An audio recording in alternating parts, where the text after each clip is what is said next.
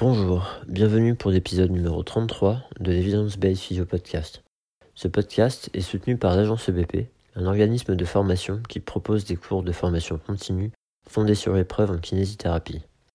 Cet épisode numéro 33 est un peu spécial. J'ai choisi de vous partager le contenu de notre cinquième émission de Radio Libre, animée par Nodwen Poké et à laquelle Aurore Mambriami et moi-même étions invités. Le sujet de l'émission était la kiné en 2021, les avantages et les inconvénients d'une pratique généraliste ou d'une pratique spécialisée.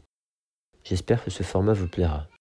N'hésitez pas à nous faire des retours et à nous dire si vous êtes intéressé par ce type de contenu. Je vous souhaite une bonne émission.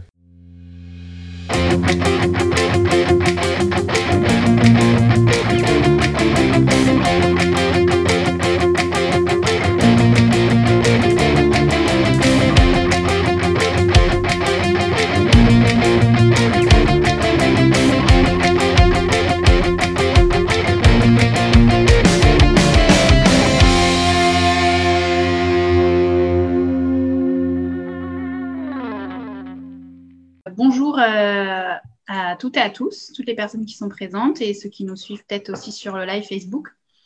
Donc euh, aujourd'hui, c'était la cinquième émission de radio de l'agence EBP. Alors on a un format différent aujourd'hui puisqu'on est, on a passé sur Zoom. Ceux qui ont fait les émissions précédentes nous ont peut-être se rejoint sur Discord et on a eu plusieurs soucis techniques. Donc on, se, on essaye aujourd'hui euh, le nouveau format sur Zoom, qui est donc un format que qu'on connaît mieux. Euh, et qui du coup est une forme de radio particulière puisqu'on se voit. Donc vous noterez euh, l'effort de décoration derrière euh, pour essayer d'égayer un peu le, décor. Bientôt, on aura des micros agence BP pour faire bien pro. et mais donc, ça reste une émission de radio, c'est-à-dire que l'objectif, c'est vraiment qu'on puisse échanger avec vous en direct euh, on n'est pas sur un webinaire où juste euh, on, écoute l'intervenant. Là, l'objectif, c'est vraiment d'avoir euh, des échanges, des discussions tous ensemble. donc pour ça, ceux qui nous suivent sur Facebook, n'hésitez pas à rejoindre le lien Zoom que vous avez sur la page Facebook ou que vous avez peut-être reçu par mail pour pouvoir du coup intervenir en direct via le chat sur Zoom et le mode questions-réponses que vous avez aussi sur Zoom. Euh, donc, on a euh, Clément euh, au standard qui, va gérer les personnes qui veulent intervenir en direct. et donc, vous pourrez prendre la parole venir soit apporter vos témoignages ou poser vos questions en direct.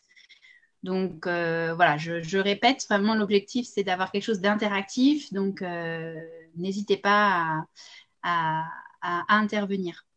Euh, vous avez le système des mains levées aussi, euh, qui peut permettre, enfin qui peut aider euh, si vous souhaitez intervenir, voilà, que vous pouvez utiliser sur Zoom également. donc ce soir, donc le, thème de l'émission, donc c'est kiné généraliste versus kiné spécialiste. comme on a l'impression que c'est un peu une battle entre deux, équipes, on va essayer de voir ensemble un petit peu les avantages et inconvénients euh, de chaque type de pratique, euh, les enjeux derrière et toutes les, questions que ça peut soulever sur un sujet, qui, enfin une question qui n'amène pas une réponse aussi simple que ça. et donc, on a la chance d'avoir deux invités ce soir, donc Aurore Mambriani et Guillaume Deville, qui vont du partager leurs expériences, leurs connaissances avec nous là-dessus. Euh, voilà, donc ben, pour euh, commencer, euh, ben, Aurore, je vais te demander de te présenter à nos auditeurs, auditrices. Et eh ben, merci pour l'invitation, Louane et, Guillaume. donc, je m'appelle Aurore Mambriani, je suis kinésithérapeute en libéral, je suis diplômée de l'école de Nancy depuis 2005.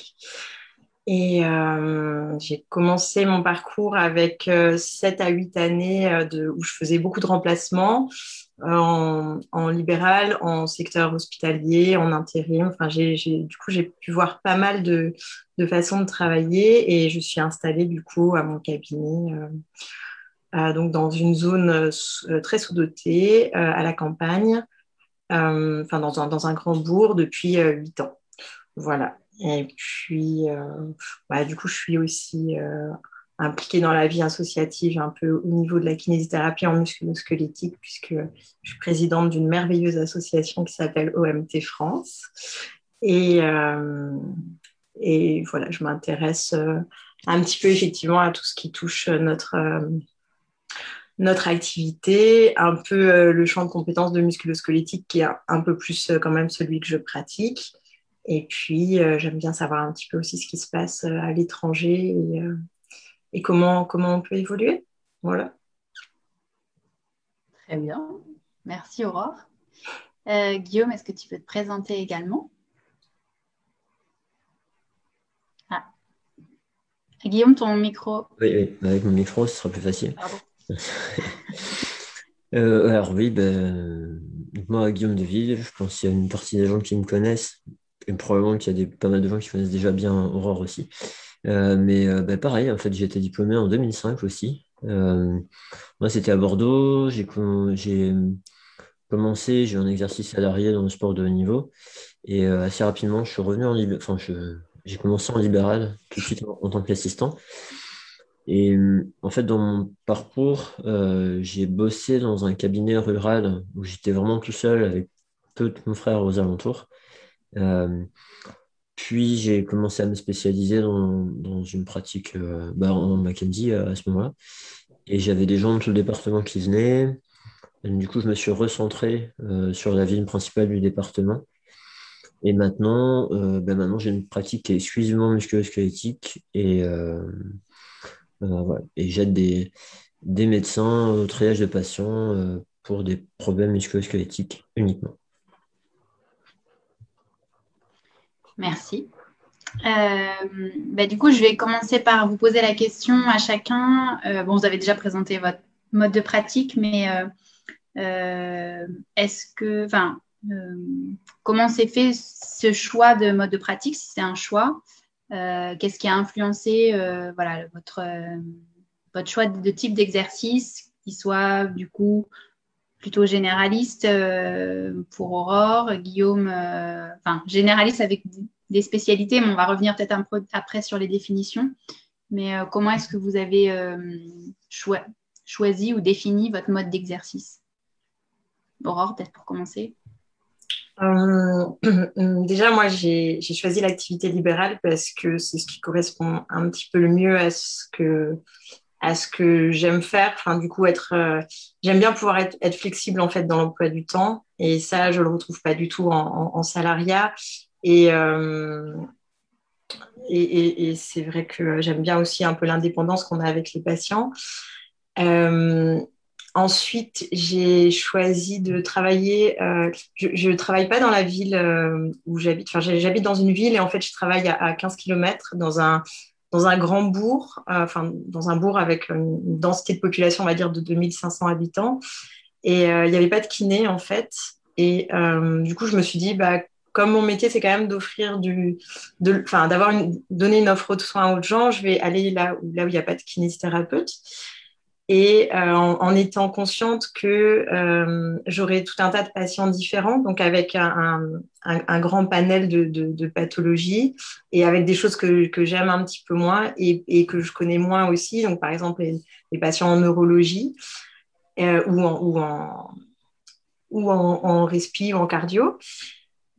et des domiciles et tout ça. Et finalement, en fait, alors c'est c'est assez surprenant, mais je, pense que 90% euh, de ma patientèle euh, se retrouve à être que du musculo-squelettique. Euh, c'est-à-dire que j'ai peut-être un ou deux patients qui ont des, pathologies neurologiques dégénératives.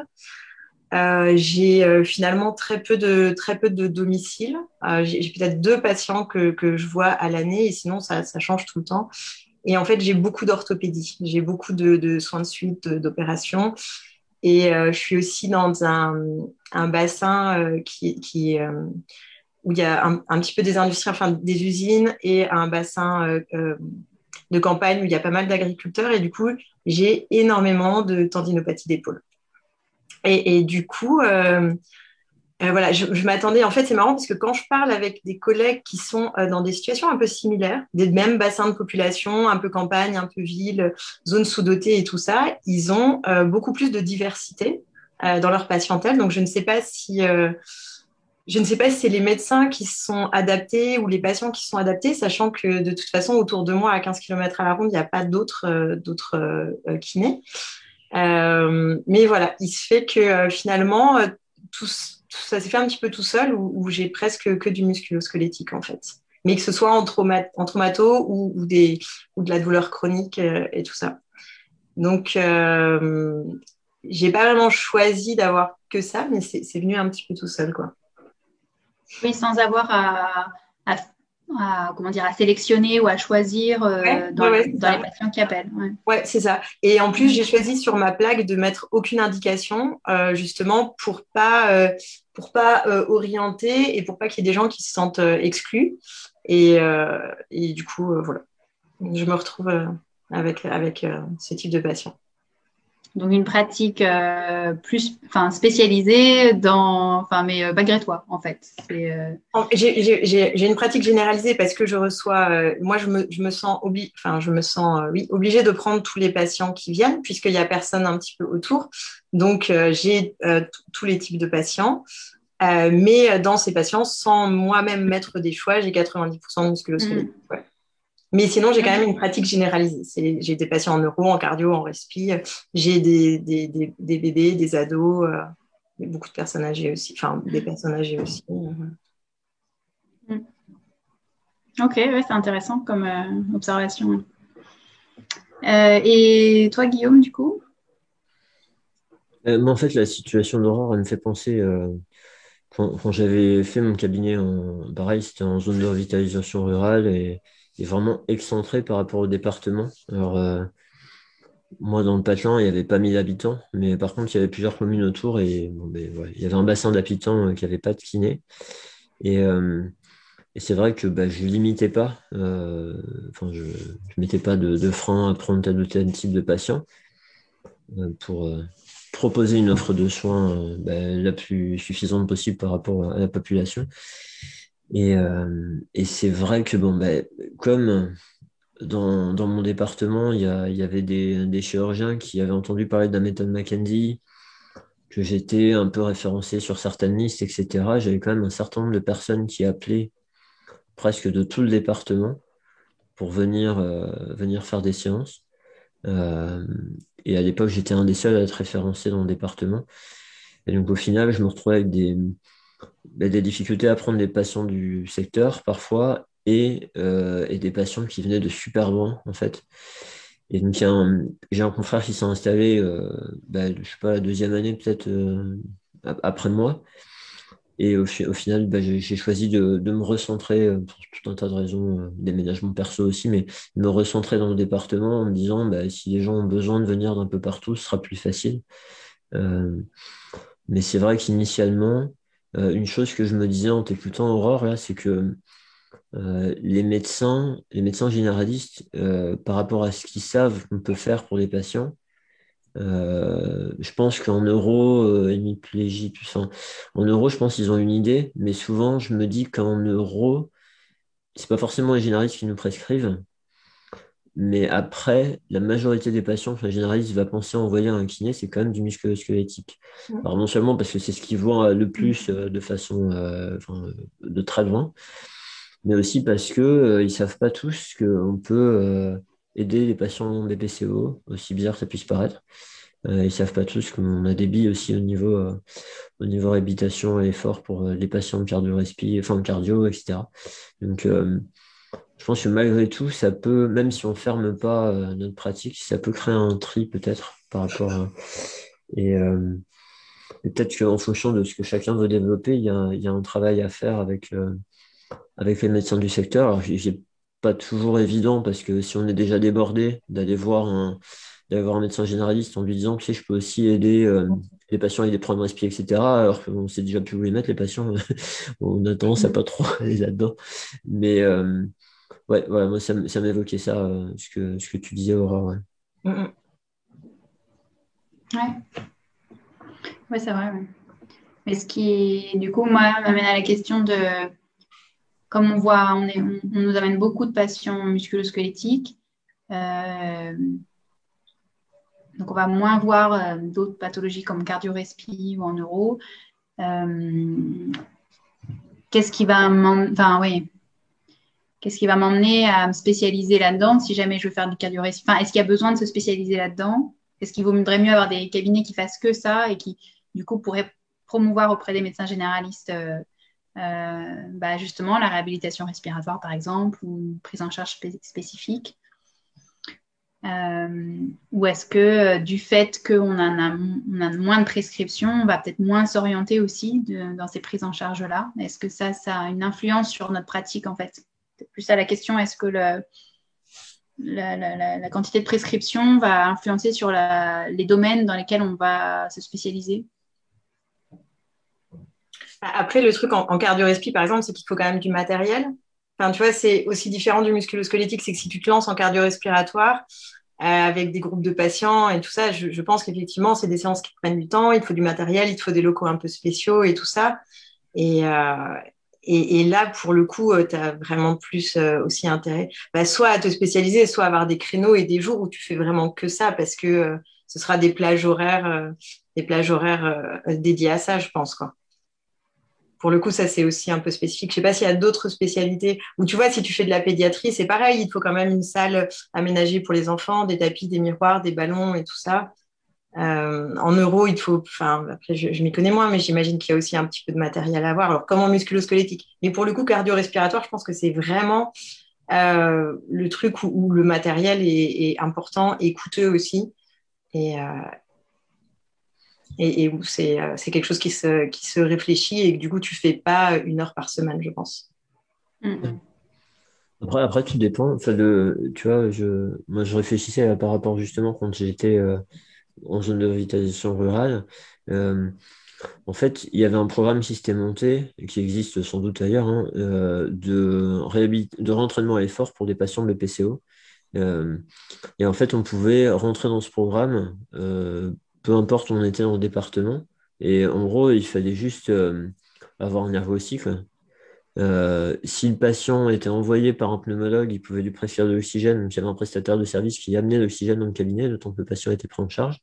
Et, euh, puis après, faire de, faire de, l'éducation et, des exercices respiratoires. Et en fait, juste avec un que j'arrivais à m'en sortir. Et c'était des patients. Il y avait un protocole de 45 séances, je crois, et c'était à raison de 3 séances par semaine. Donc, euh, c'était vraiment cadré, on prenait tout un tas de mesures avant, après, etc. Ça s'organisait assez bien, mais en fait, initialement, ce truc-là, il avait été euh, utilisé que dans un, une clinique qui était au centre du département euh, sur la ville principale. Et, et c'est vrai que ben, autant on peut se dire ces patients, il y en a peut-être un peu moins que des patients avec des problématiques musculo-squelettiques du coup, de les obliger à faire un déplacement, c'est peut-être un peu moins embêtant si on regarde le nombre, mais quelque part, c'est pas juste. Parce que du coup, ils étaient obligés d'aller euh, au centre du département. Euh, et voilà, donc ils avaient mis ça en place qui n'a pas tenu parce que les gens qui géraient le réseau, à un moment donné, ont, lâché. Mais euh, du coup, ça, c'est des choses qui sont possibles, je pense. Et après, l'autre le, truc aussi auquel je pensais, c'est moi, je me rappelle, comme toi, Aurore, la, la neuro, c'est pas, pas mon domaine. Et j'avais, j'avais quelques patients avec des, des problèmes neuro. Et, euh, et j'avais un peu cette impression de, d'essayer de sauver les meubles, de les aider au mieux que je pouvais avec les connaissances que j'avais. En me disant, probablement, c'était mieux que rien. Mais en me disant que bah, une personne plus qui est avec moi pourrait peut-être les aider plus. Mais après, euh, dans le département, enfin à ce moment-là, je n'avais pas connaissance de personnes vraiment spécialisées là-dedans. est-ce qu'on a une, réaction dans le chat justement là-dessus euh, de Benjamin, si je ne me trompe pas, qui effectivement va dans ton sens en disant que on peut certainement s'adapter avec du matériel euh, simple. On n'a pas forcément besoin d'énormément de, matériel si on fait un individuel, en tout cas en cardio-respi, avec du matériel qui peut aussi servir euh, pour d'autres, euh, dans le cas d'autres, euh, d'autres pathologies. Et puis euh, aussi le fait voilà, d'envoyer systématiquement, enfin d'envoyer des, bilans de prise en charge aux médecins voilà, ça, va dans le sens de communiquer avec les médecins sur, ce qu'on, sur nos compétences et sur le fait qu'on puisse prendre en charge, par exemple, des patients BPCO ou autres, pour faire connaître nos, notre domaine de, compétences. Donc, ça va dans ce sens-là. Et voilà, la, question suivante m'amène à ce que j'allais vous poser comme question sur, euh, sur, la définition euh, de euh, la pratique spécialisée. Et donc là, il y a une question qui dit est-ce qu'on n'est pas dans une pratique dite spécialisée? Voilà, quand est-ce qu'on parle de spécialité, de kiné spécialiste, de spécialisation? Tous ces termes-là, comment on les définit? Est-ce que Aurore, par exemple, tu vois. Au hasard. Des informations là-dessus. Au hasard, merci. en fait, c'est. enfin, moi, j'en avais déjà parlé euh, avec, des collègues. Enfin, du coup, au CA2MT France, c'est des choses qu'on avait déjà réfléchi. Et, euh, et j'en avais parlé aussi avec des, des, responsables syndicaux, enfin, pour voir un petit peu leur point de vue. Et, et je me suis aperçue qu'en fait, il n'y avait effectivement pas de définition claire et posée pour la profession. Enfin, en tout cas, je, je, je, avec les informations que j'ai eues, j'ai l'impression que c'était euh, le cas.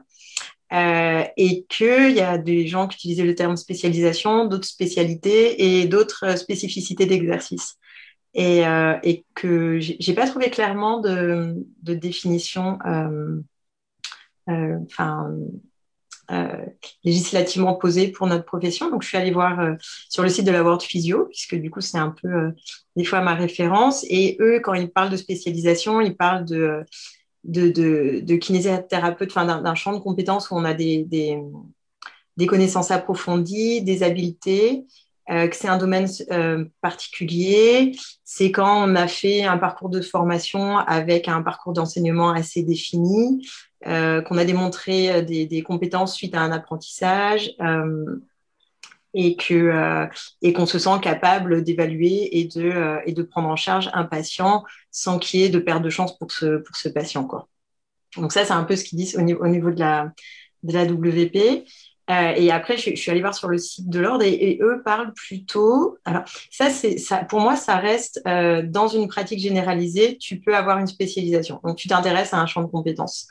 Mais euh, j'ai l'impression que sur le site de l'ordre, eux, ils parlent plutôt de spécificité d'exercice. En tout cas, euh, ce qu'ils disent quand on peut mettre les informations qu'on peut mettre sur une plaque ou les diplômes reconnus, eux parlent de spécificité.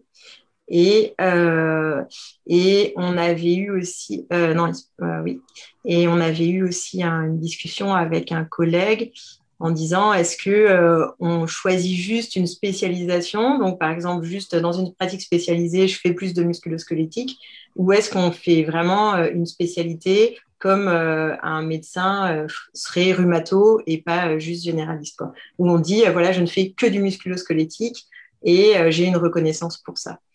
Et voilà donc j'espère que voilà que enfin, j'espère qu'il y, a des définitions qui seront un peu plus claires et posées parce que du coup, même quand on discute ensemble, euh, voilà, c'est pas, euh, c'est pas clair. Mais euh, voilà, moi, c'est ce que j'avais, c'est ce que j'avais, c'est ce que j'avais retrouvé.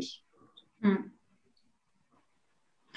Oui, parce qu'en fait, c'est pas comme les médecins où effectivement il y a des, spécialités reconnues avec un diplôme particulier qui différencie le médecin généraliste des médecins spécialistes.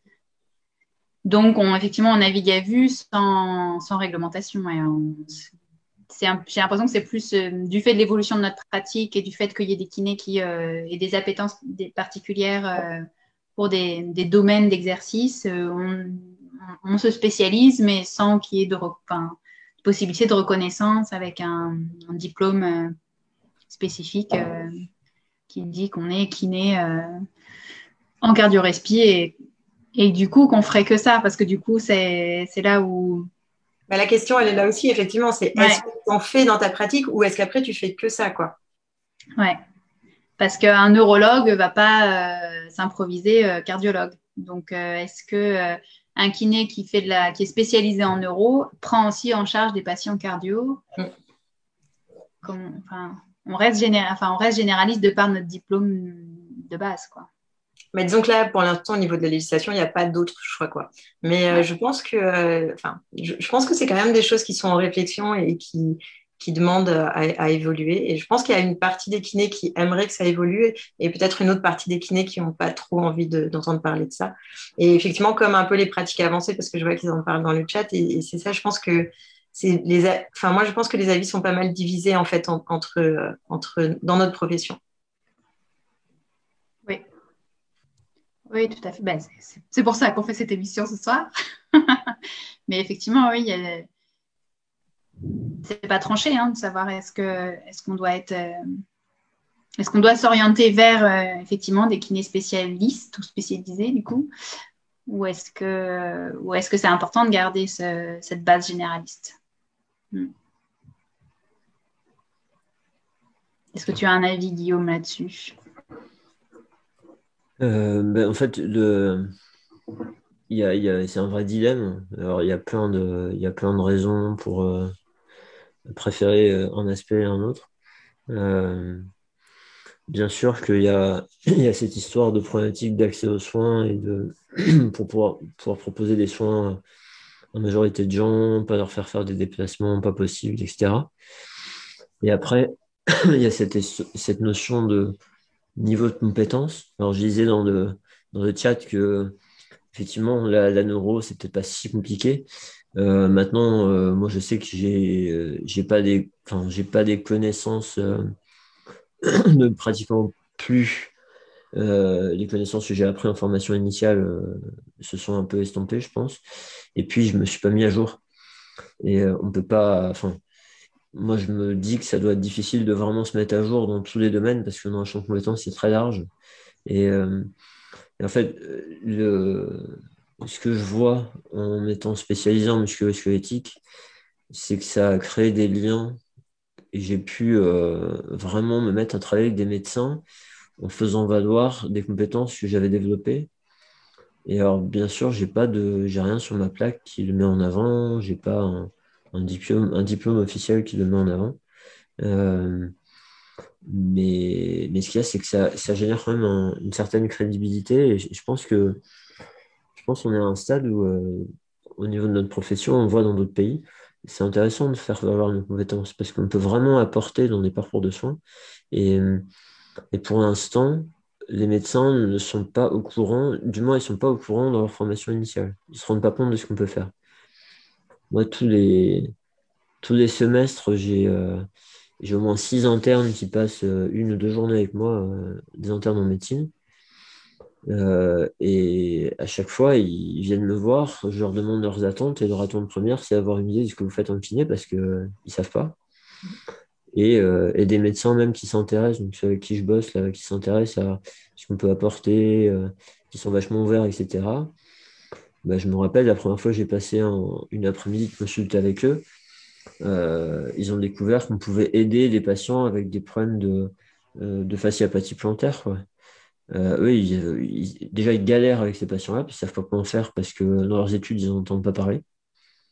Et pour, eux, ça n'existe pas tant qu'ils ne sont pas en, médecine générale, de, en pratique. Et donc, du coup, ils n'ont pas de recommandation.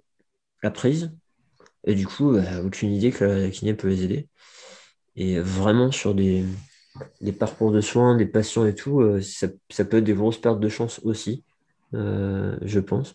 Et donc, à la fois, bah, pour euh, que notre profession soit encore plus valorisée par rapport à tout ce qu'elle peut apporter et que des patients puissent bénéficier de soins d'encore meilleure qualité.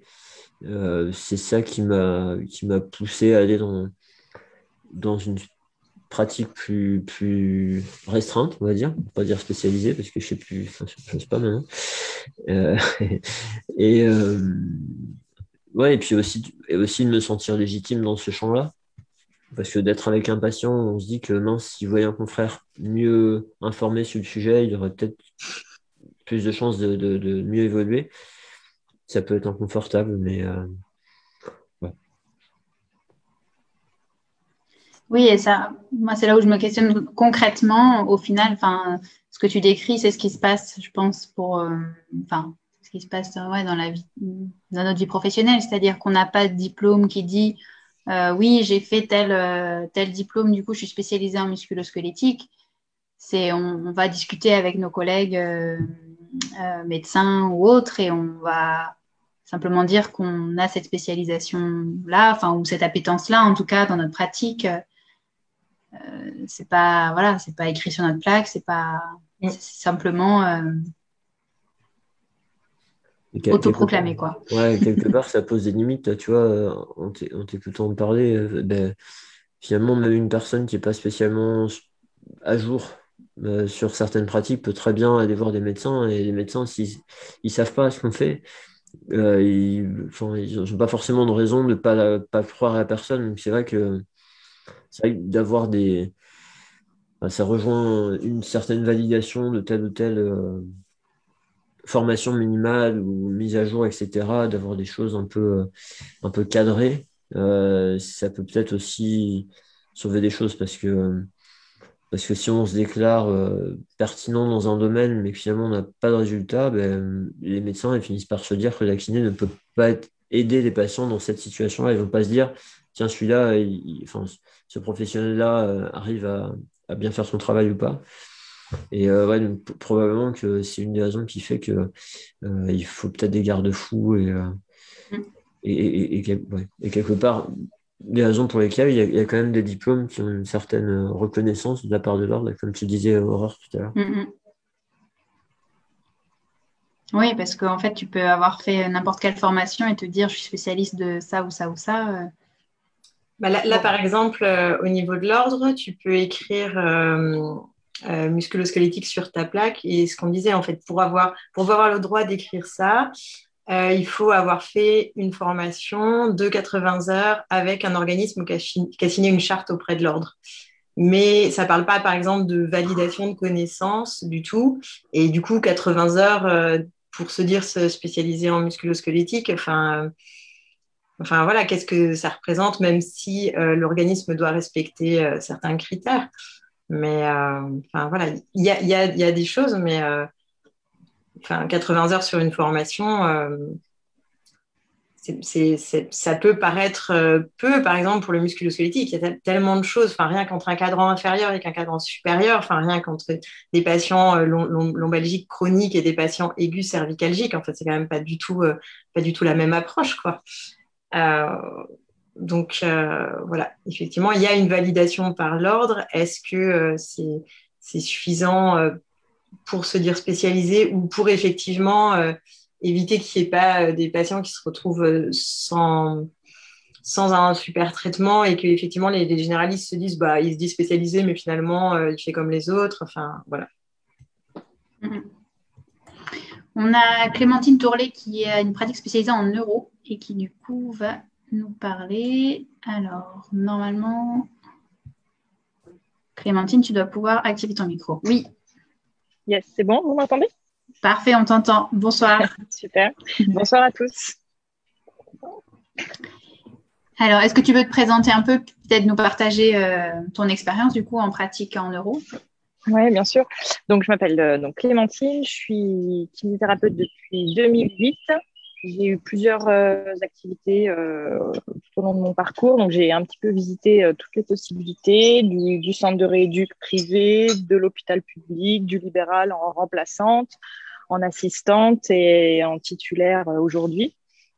Et actuellement, donc, je suis en exercice mixte à Marseille avec une activité donc principale en cabinet libéral, alors un gros cabinet mais qui est généraliste euh, dans le centre-ville de Marseille et euh, une activité un petit peu aussi euh, annexe toujours à l'hôpital public et en formation initiale et continue.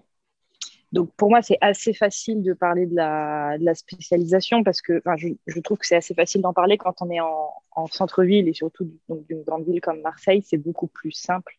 Je sais que forcément, quand on est en, dans des zones sous-dotées, bah, il faut pouvoir prendre en charge tout type de, de population, évidemment. Et donc, euh, voilà, moi, j'ai une activité à, on va dire, 90% neuro. Je me garde, il y a deux, trois places euh, qui sont prises par, par d'autres choses, que ce soit à domicile ou, euh, j'ai très peu de domicile, mais voilà, ça arrive l'été aussi d'avoir des patients autres que, que neuro pour voir de temps en temps autre chose. Et dans mes 90%, je dois avoir 75% de patients parkinsoniens ou, euh, ou assimilés. Donc, euh, j'ai une spécialisation dans la spécialisation. Ok. Donc,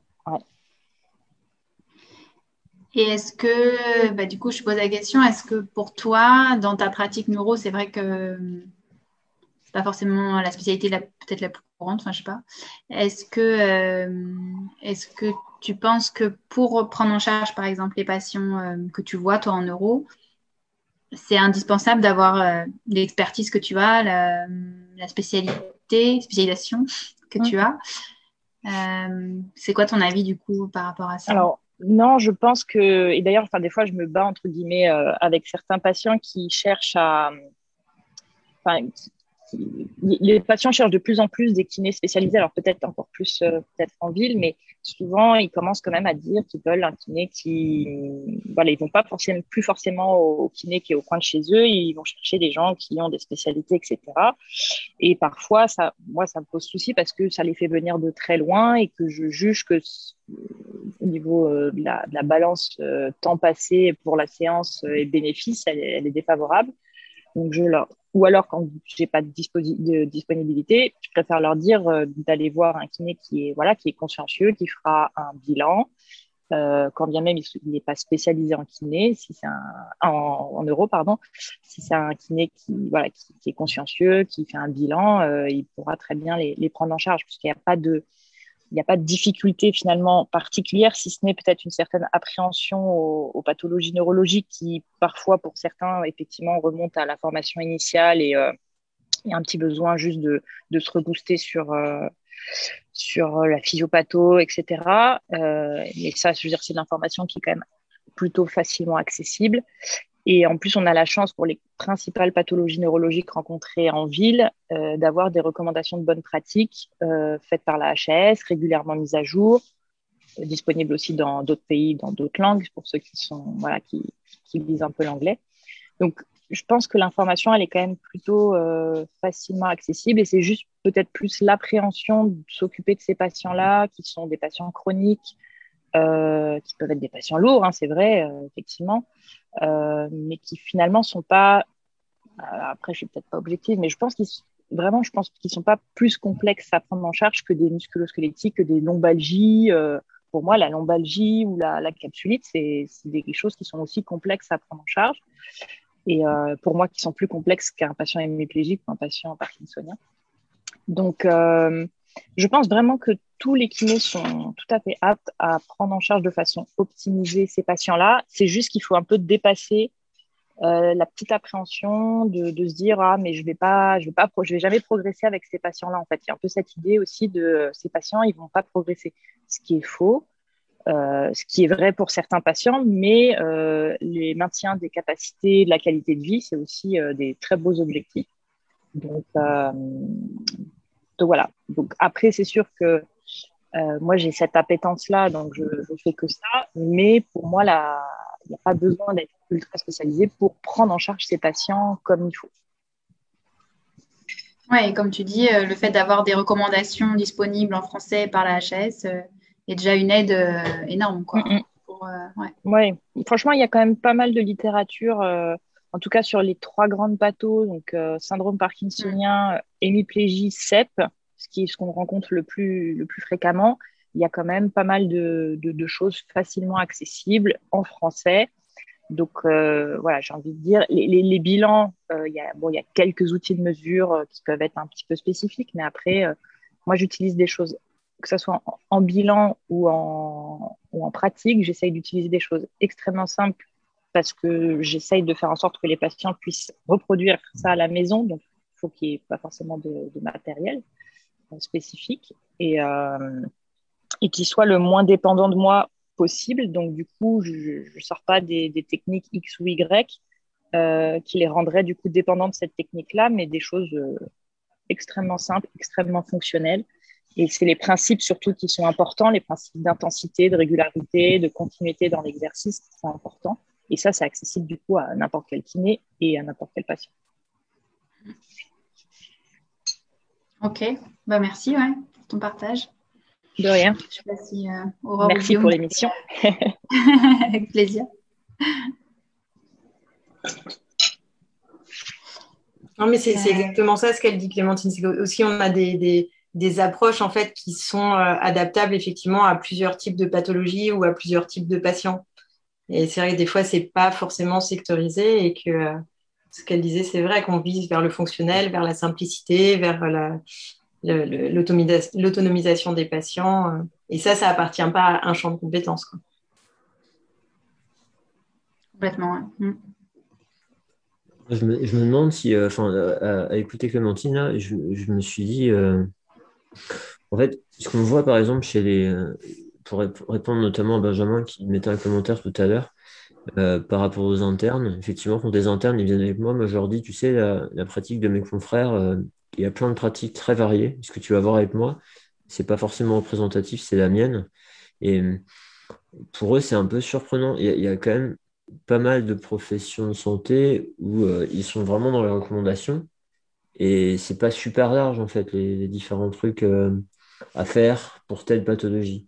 Alors, et c'est pas une critique, c'est juste pour dire que je pense que nous, en kiné musculo-squelettique, il y a quand même un nombre de pratiques, une variété de pratiques énorme, avec des méthodes trucs bidules ou des, euh, enfin même des, techniques. Il y, a, plein plein de choses très diverses.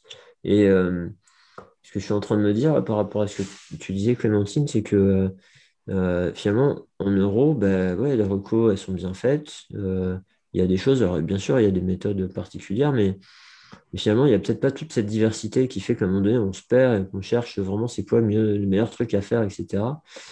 Et, peut-être que en tournant dans le musculo-squelettique à se poser toutes ces questions-là, on a peut-être peur que dans d'autres domaines, ça soit un peu le même délire. Alors qu'en définitive, ben, je sais pas, peut-être qu'on a mieux compris, on je ne sais pas comment dire ça, mais peut-être on a mieux fait le tour euh, sur euh, comment aider au mieux un patient respi, euh, comment aider au mieux? Alors, je dis pas qu'on est tous euh, super au point de savoir ça, mais, mais qu'il y a moins d'incertitude, on va dire, par rapport à quelles sont les bonnes, enfin les meilleures stratégies actuelles pour faire, et qu'il y en a beaucoup plus en musculo-squelettique. Et du coup, mm. venant du musculo-squelettique, on a peut-être tendance à faire un transfert à pas oser. Je, voilà, je sais pas, ça m'évoquait ça. Mm-hmm. Ouais, ouais, d'être plus, euh, peut-être plus axé sur le fonctionnel aussi, quoi en, cardio-respi, en neuro, euh, c'est hyper fonctionnel, quoi. Tu cherches pas tu cherches pas à aller remettre euh, de la dopamine euh, dans les, neurones, quoi. Tu, cherches à t'adapter avec la situation et à rendre la vie du patient plus facile. Et puis les, mm. mécanismes physiopathologiques, il y a quand même un consensus qui est beaucoup plus fort que sur une douleur d'origine musculo-squelettique. Il va y avoir tout un tas de, de théories articulaires, musculaires, euh, enfin plein de choses, neuro, enfin neuro, euh, fonctionnement de la douleur, etc. Enfin, alors que bah ouais, l'hémiplégie, euh, clairement, on sait ce qui s'est passé au niveau du, système nerveux. Mm. une personne qui, qui a une BPCO, on sait ce qui se passe au niveau de son système respiratoire. Enfin voilà, il y a, peut-être ce, truc-là. Je... Mm. Ouais, c'est vrai, ouais et peut-être on va. Benjamin nous dit qu'on se prend peut-être trop la tête en, en musculo-squelettique, mais ouais, c'est. Il y a peut-être de ça aussi. Hmm. On n'a pas réussi à se mettre d'accord sur les mécanismes de base, en fait. Ouais. ouais. Parce qu'on ne sait pas. oui, c'est ça. donc, euh, forcément, il y a plein de courants de pensée et donc, euh, ça complexifie le principe, le système. Quoi. Hmm. Hmm. Euh, ok, alors je rappelle euh, pour euh, ceux qui nous ont rejoints en cours de route que si vous voulez intervenir comme Clémentine, et c'est le but de l'émission, que vous puissiez intervenir en direct et qu'on ait ces échanges avec ce partage d'expérience de chacun, vous pouvez le mentionner dans le chat, dans la discussion ou dans les questions-réponses. voilà, le, but c'est vraiment d'avoir quelque chose d'interactif. et on avait d'ailleurs tout à l'heure la question d'Anthony, quand, on, revient du coup sur ce dont on discutait tout à l'heure sur euh, comment se définir euh, spécialisé ou pas. Euh, et donc, est-ce qu'au final, on n'est pas en train de faire des pratiques spécialisées, mais sans cadre légal, en fait? Est-ce qu'on s'oriente Est-ce qu'on est en train d'auto, de, définir par nous-mêmes une pratique spécialisée, mais sans être encadré par quelconque législation? Ça, ça, revient un peu à ce qu'on disait tout à l'heure, je pense sur le fait que pour l'instant, c'est pas légiféré, qu'on n'a pas vraiment de définition claire et donc euh, on s'oriente là-dessus sans avoir de, de cadre, quoi, de, de loi. Après, euh, en fait, on peut décider de restreindre sa pratique, mais après, tout dépend. Est-ce que ça change notre niveau de responsabilité? Tout dépend du, des nouvelles responsabilités qu'on prend. Parce que si, on, si on restreint sa pratique, mais que notre niveau de responsabilité ne change pas, pourquoi changer le cadre légal? Si à un moment donné, on, change de, parce qu'il y a une personne qui parle de pratique avancée, ou de. Comme je disais, j'ai eu une période où je faisais vraiment que du triage. Pour, euh, là, on peut, potentiellement changer un petit peu notre niveau de responsabilité. Donc, oui. Est-ce qu'il ne faut pas changer le cadre légal? Je sais pas. Je sais pas si tu as un avis, toi, Aura. Pas, plus que ce qu'on a, ce qu'on a déjà dit. Quoi. Après, est-ce que c'est nous qui. Euh, est-ce que c'est nous qui, qui faisons notre spécialisation un, peu comme ça ou est-ce que euh, c'est pas on, dit souvent que c'est les, patients euh, qui qui as les patients qui te ressemblent alors est-ce que après voilà comme on n'est pas dirais plutôt bon ou qu'on a plus d'intérêt vers quelque chose, finalement, on a les, patients qui viennent aussi par rapport à ça et, et que du coup, il y a une, législation ou pas, ces, gens-là seraient là. Je sais pas, mais, mais en tout cas, oui, ce qui est sûr, c'est que c'est qu'il n'y a pas de législation. Et ça, voilà, c'est un petit peu dommage, quoi. Et ça, du coup, ça me fait penser à, à la notion de pratique avancée, euh, peut-être même d'accès direct si on pousse euh, plus loin cette idée de la, de la, de la spécialisation et de, la responsabilité derrière. Comme c'est un des débats aussi du moment, peut-être que peut-être que y a un mouvement de la profession qui veut s'orienter vers ça. mais du coup, qu'est-ce qu'on fait quoi Tu vois, si tout le monde dans la profession n'est pas d'accord, euh, je ne sais pas s'il y a une grande enquête qui a été faite euh, auprès des kinésithérapeutes.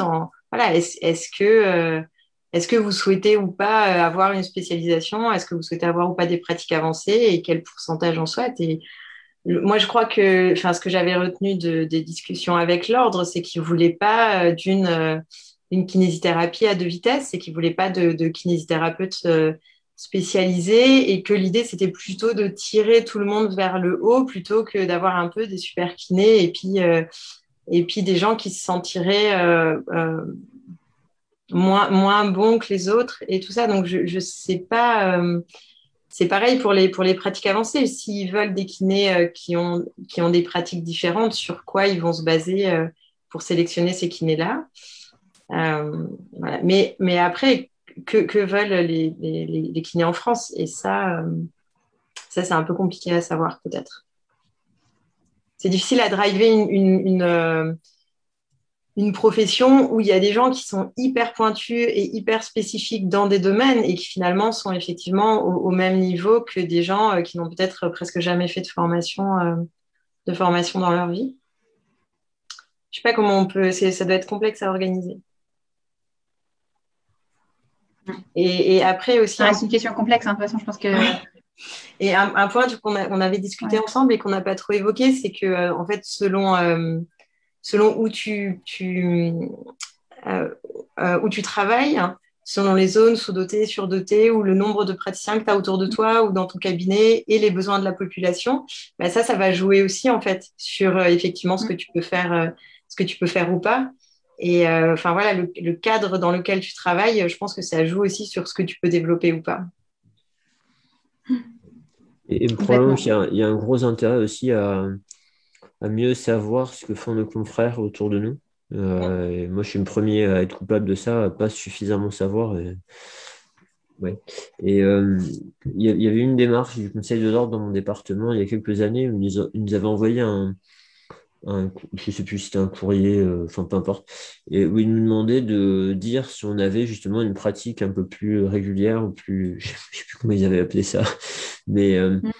Mais du coup c'était un peu pour recenser, et ça je pense c'est intéressant parce que quand on se retrouve avec une personne euh, qui a une problématique, je sais pas moi, de paralysie faciale par exemple, et qu'on n'est pas à jour là-dessus, et que la personne nous appelle pour prendre rendez-vous, bah, d'avoir une idée de dire, bah, écoutez, euh, moi, je ne pratique pas ce genre de technique et je ne me sens pas à l'aise pour vous aider.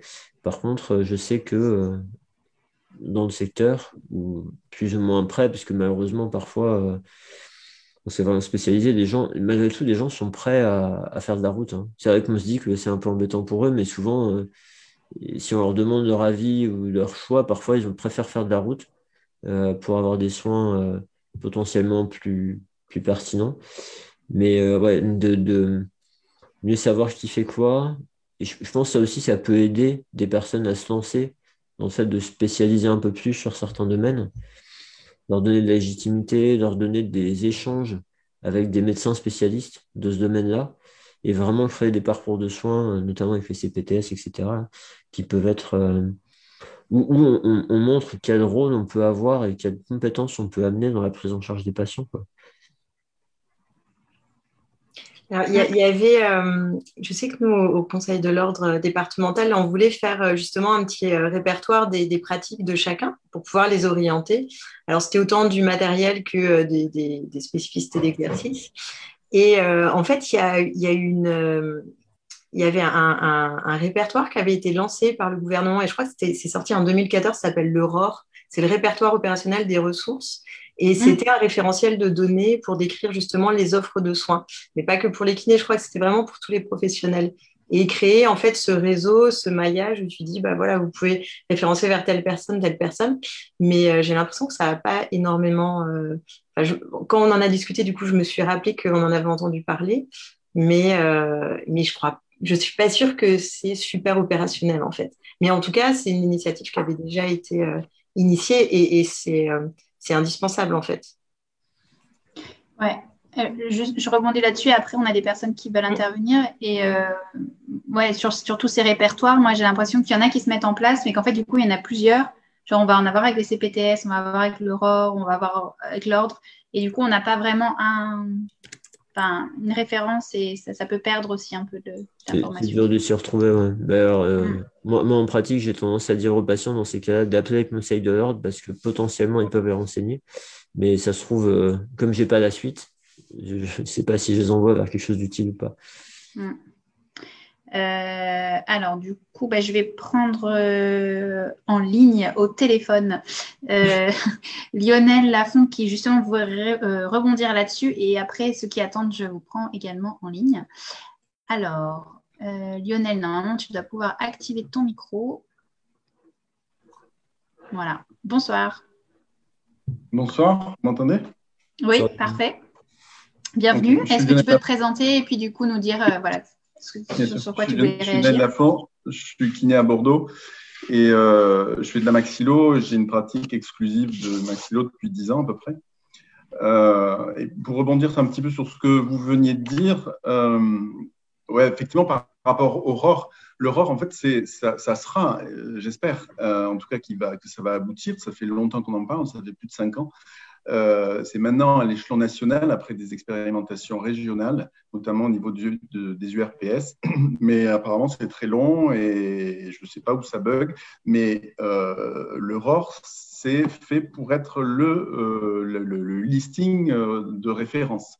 alors, en attendant le ROR, effectivement, on peut faire d'autres listings et puis les, sociétés savantes font des listings qui, qui mettent en ligne. Les URPS aussi peuvent faire des listings qui mettent en ligne, mais le futur listing, normalement, le futur répertoire officiel national, ça sera l'Aurore. Euh, maintenant, il faut qu'il voit le jour parce qu'il y a des difficultés. En Occitanie, il avait été euh, en expérimental, mais personne s'y inscrit parce que le, site, c'est quelque chose d'obsolète et, de complètement pas maniable. Enfin bon, voilà, il y a tout un tas de choses à, revoir là-dessus, mais normalement, ça doit avancer, en, tout cas, j'espère. Après, il y a eu une réflexion au niveau de l'ordre euh, où je crois que c'est Aurore qui a, dit que euh, l'ordre ne voulait pas de spécificité ou de kiné très spécifique, mais en tout cas, ils, ont quand même mis en place des spécificités, l'ordre. Donc, euh, ils sont quand même, à mon avis, ouverts à, ce genre de pratique. Après, j'en sais pas plus, hein, je ne fais pas partie de l'ordre, mais il ne me semble pas qu'ils soient fermés à ça.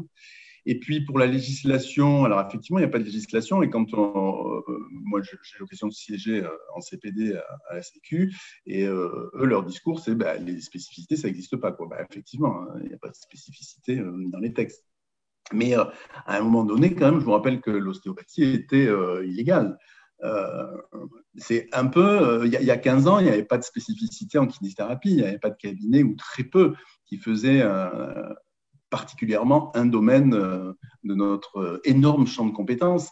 Euh, maintenant, il y en a de plus en plus. Donc, si on est de plus en plus à, faire, à pratiquer ce genre de choses, forcément, la législation, à mon avis, suivra. Alors, c'est peut-être pas demain, hein, mais je pense qu'il ne faut pas avoir peur de ça. Voilà, c'est tout ce que, ce que je voulais dire pour le moment.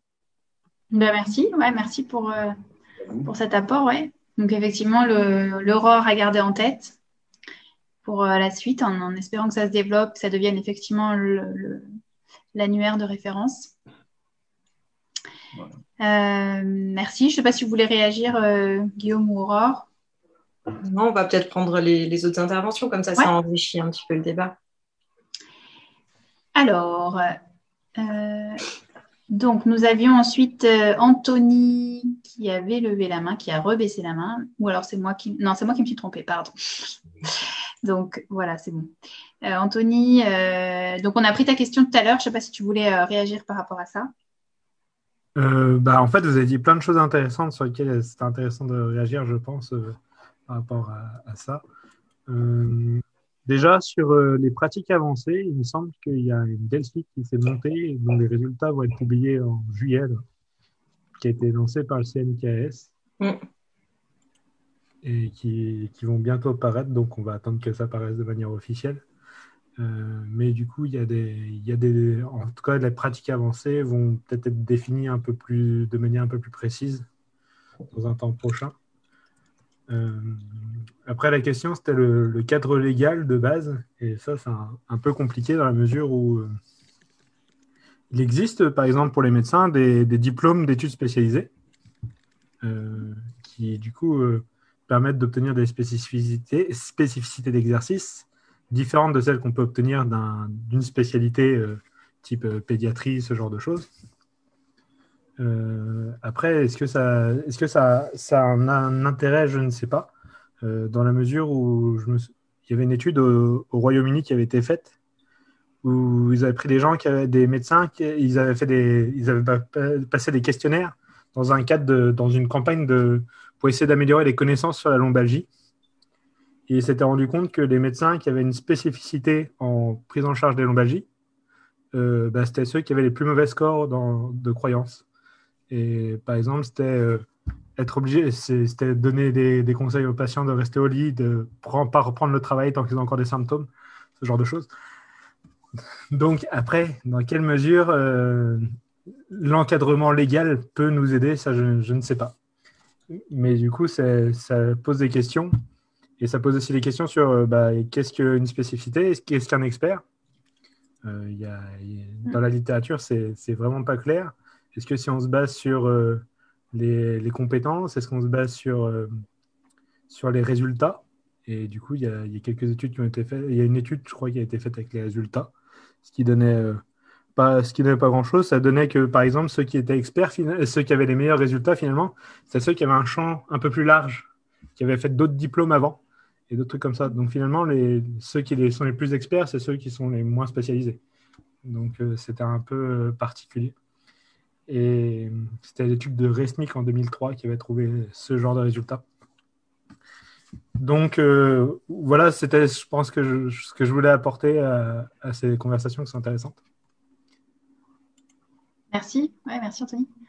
Ouais, ça me, ce que tu viens de dire là, ça me, ça me parle effectivement sur le fait de, s'enrichir en fait d'autres, d'autres domaines euh, pour être meilleur dans sa pratique. Et donc, effectivement, quand on est trop spécialisé, on peut avoir un peu les œillères et, euh, et peut-être perdre en. Enfin, je sais pas si c'est perdre en compétences, mais en tout cas, je pense qu'effectivement, on a à s'enrichir de, d'autres, domaines, d'autres pratiques. Euh. Donc, ça pose question effectivement sur l'hyperspécialisation. Est-ce que c'est une bonne chose ou pas? Comment on la définit? Juste par exemple, si on prend une spécialisation en céphalée, la littérature au niveau des céphalées, bah, c'est vraiment pas foufou. Hein. C'est des trucs qui, par exemple, euh, ça fait des années sur la lombalgie qu'on classe ça dans les soins de faible valeur, faible valeur et il n'y a que ça qui est étudié pour les céphalées. Donc, par exemple, c'est tout ce qui va être euh, dry needling, c'est tout ce qui va être, euh, tout ce qui va être détendre des muscles suboccipitaux, ce genre de choses. Il n'y a que ça qui va être évalué en termes de, traitement. Et donc, si on se spécialise dans le domaine et que, par exemple, on essaie de lire plus que ce genre de littérature-là, on rate peut-être des choses qu'on aurait pu extrapoler et peut-être euh, du coup obtenir des effets un peu meilleurs en pratique ou pas du tout.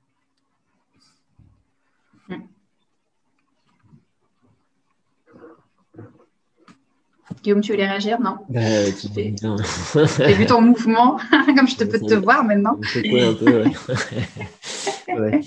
Euh, bah, la première chose que je voulais dire, c'est par rapport à remercier Lionel tout à l'heure. C'est pas parce qu'on ne réagit pas que ce qui a dit, ce qui dit n'était pas intéressant et, euh, et parfois juste, euh, bah, on n'a rien de plus à apporter parce que c'était déjà très complet. Euh, et, et par, ce que tu ce que tu dis là, Anthony, moi ça me fait penser, en fait, ça me fait penser à l'idée qu'à un moment donné, j'ai vraiment même pensé à restreindre encore plus mon champ de pratique et dire allez je me préoccupe euh, que des problématiques d'épaule. Mm.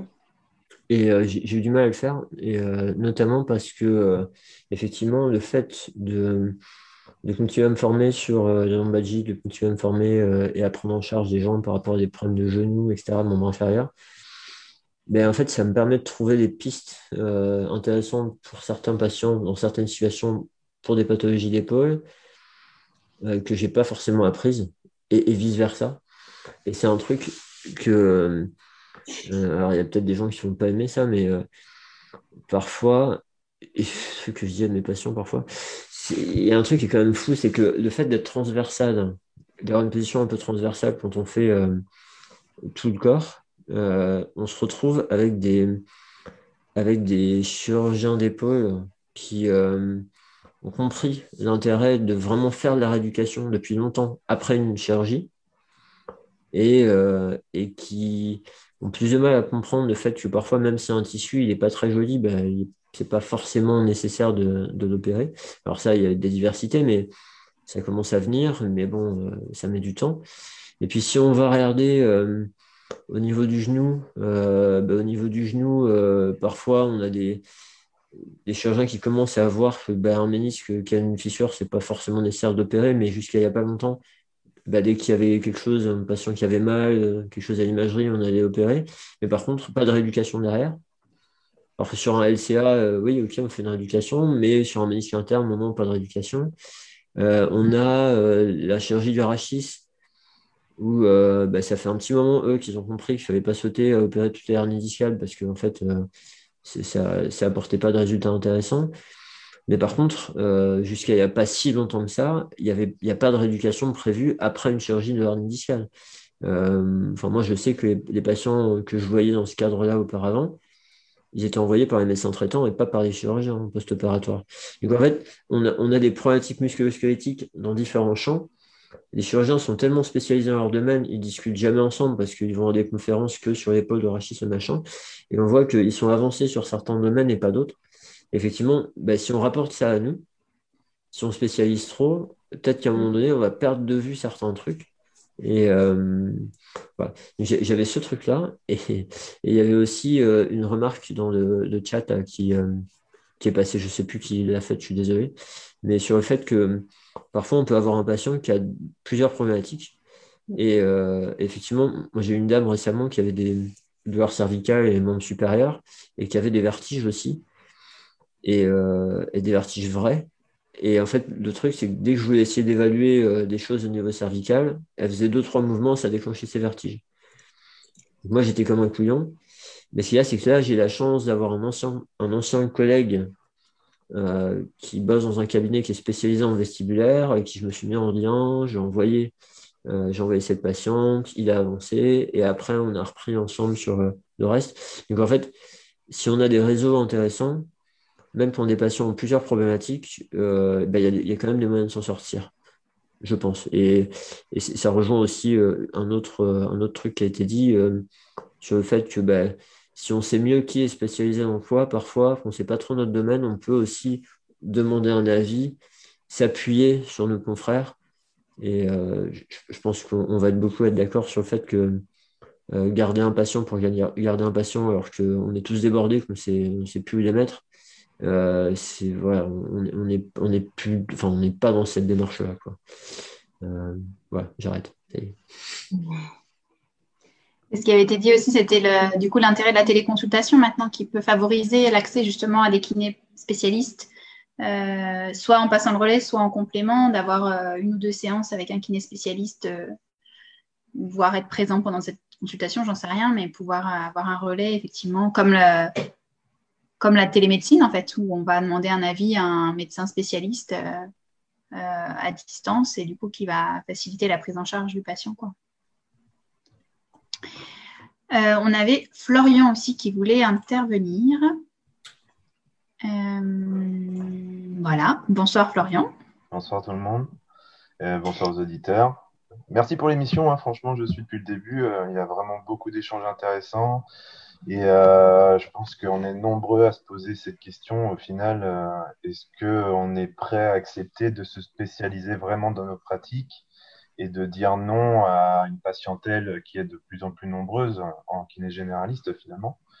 Et, euh, et pour ça, sur l'intervention que vient de faire Guillaume et ce que disait euh, euh, Lionel auparavant, il y a quand même pas mal de sociétés savantes qui essayent d'actualiser les connaissances et de, de réaliser des congrès pour échanger et, créer un lien aussi avec les médecins prescripteurs. Et je pense que c'est aussi à nous, kinés, et kiné généraliste de faire le lien euh, auprès de nos patients si on voit qu'il y a un manquement euh, dans nos pratiques, de les référer vers ces, euh, vers ces sociétés savantes qui mettent en place des annuaires pour des patients qui sont référencés comme spécialistes.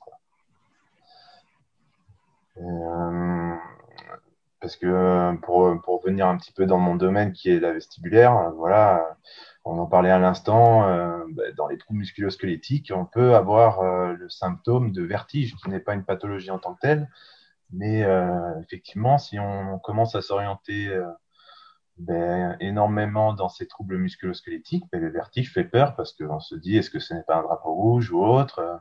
Est-ce que je ne fais pas une bêtise en continuant les séances? Et là, effectivement, mutualiser les connaissances avec des groupes de professionnels, je pense que c'est là-dessus qu'on doit s'orienter. Mm. Après, on m'avait demandé de discuter par rapport à une question, mais je ne sais plus quelle question vous avez posée. bah, merci déjà pour ce partage.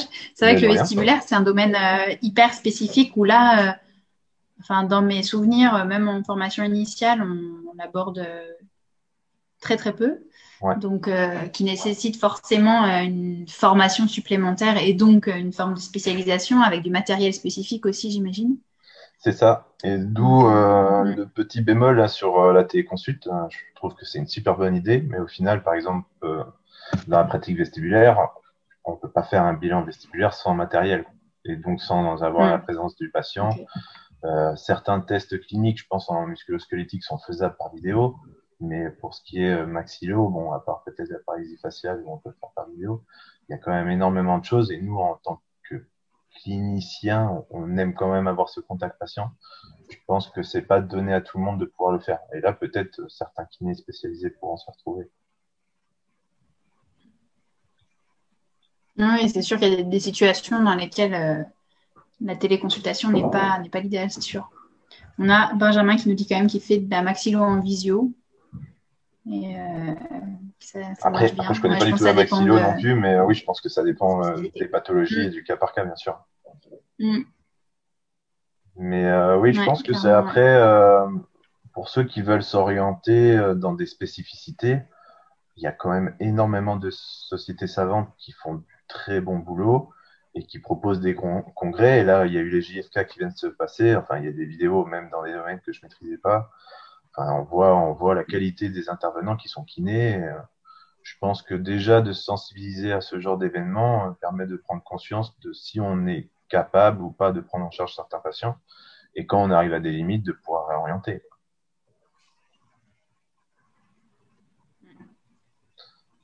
Tout en sachant, comme disait Guillaume Et toi, du coup, tu as une pratique sans.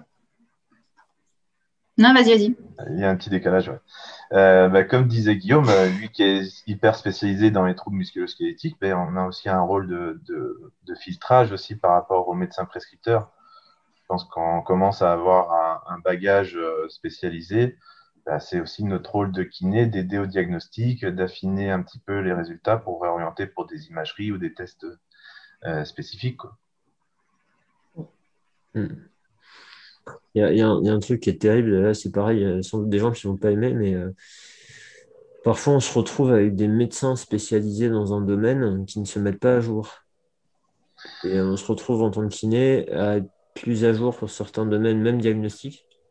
Et, euh, et ça, les, enfin, je veux dire, euh, c'est triste, mais encore une fois, de faire valoir auprès des professionnels euh, des, pardon, des médecins généralistes, par exemple, qui orientent, euh, ça les intéresse. En fait, notamment, les, un médecin généraliste, quand il a un patient qui a une problématique musculo-squelettique, euh, bah, parfois il a peur d'envoyer chez le chirurgien parce que, parce que bah, y a plein de chirurgiens raisonnables qui vont pas intervenir si c'est pas pertinent.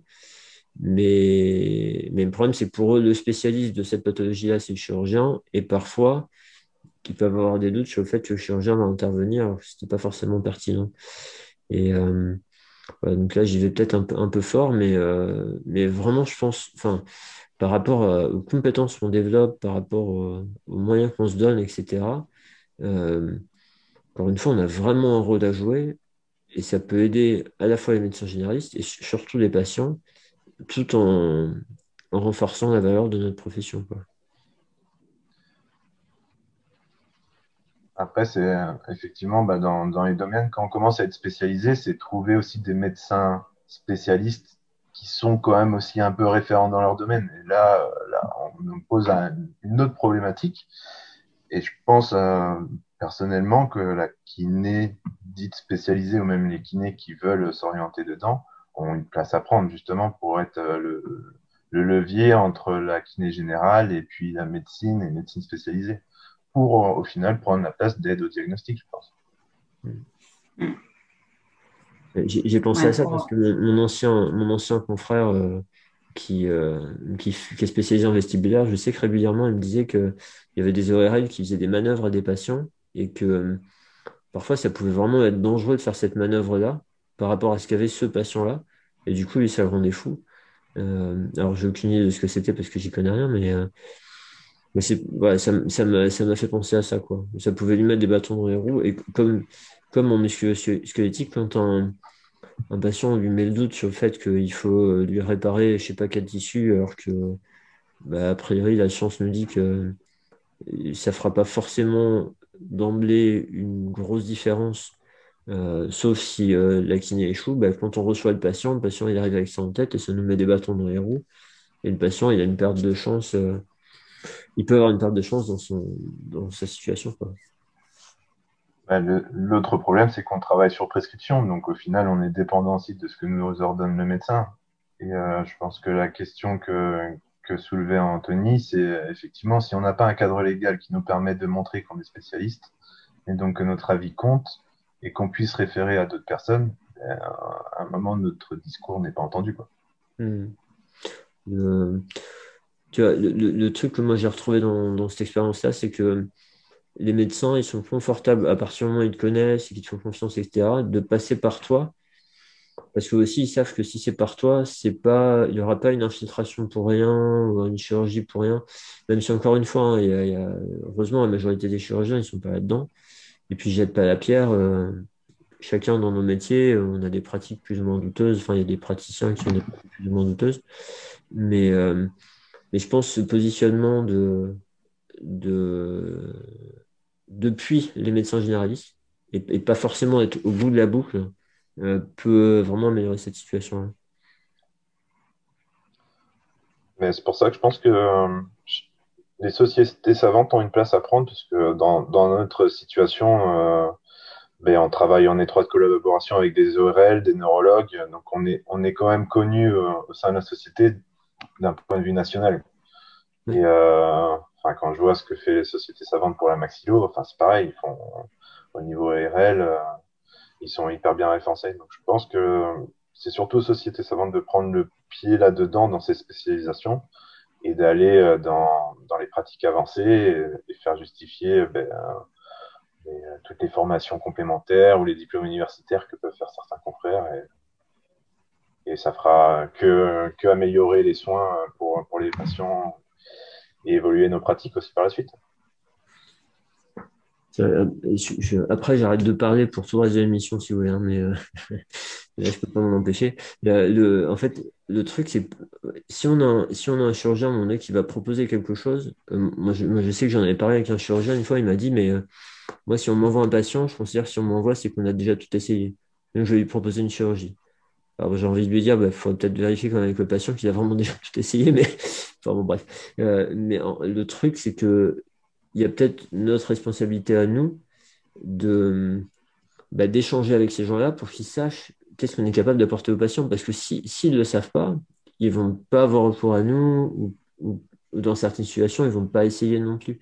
Mais ce que tu dis là par rapport aux sociétés savantes, ça permet ça aussi. Ça permet de de montrer à quel point la kiné peut aider dans telle ou telle situation. Et du coup, que les médecins spécialisés, même quand ça arrive à eux, euh, puissent se dire, tiens, je sais que là, la kiné peut être pertinente, et donc ça vaut le coup d'essayer. Quoi. Euh, c'est bon, j'arrête. je rebondis alors une petite seconde, juste pour dire, ben, euh, au final, je parlais avec des, des amis médecins ben, la kiné, pour eux, c'est même pas deux heures. Quoi. Donc, c'est comment euh, rédiger une ordonnance pour la kiné. En fait, ça fait vraiment pas. Donc, euh, sachant qu'on travaille sur leur ordonnance. Donc, est-ce qu'il y a quelque chose à rajouter dans leur formation? Bah, Je suis pas certain non plus, étant donné le nombre d'heures qu'ils ont, ils sautent déjà pas mal de choses. Est-ce que c'est pas au niveau de l'ordre des kinés de se mettre en contact avec l'ordre des médecins pour faire circuler des informations aussi?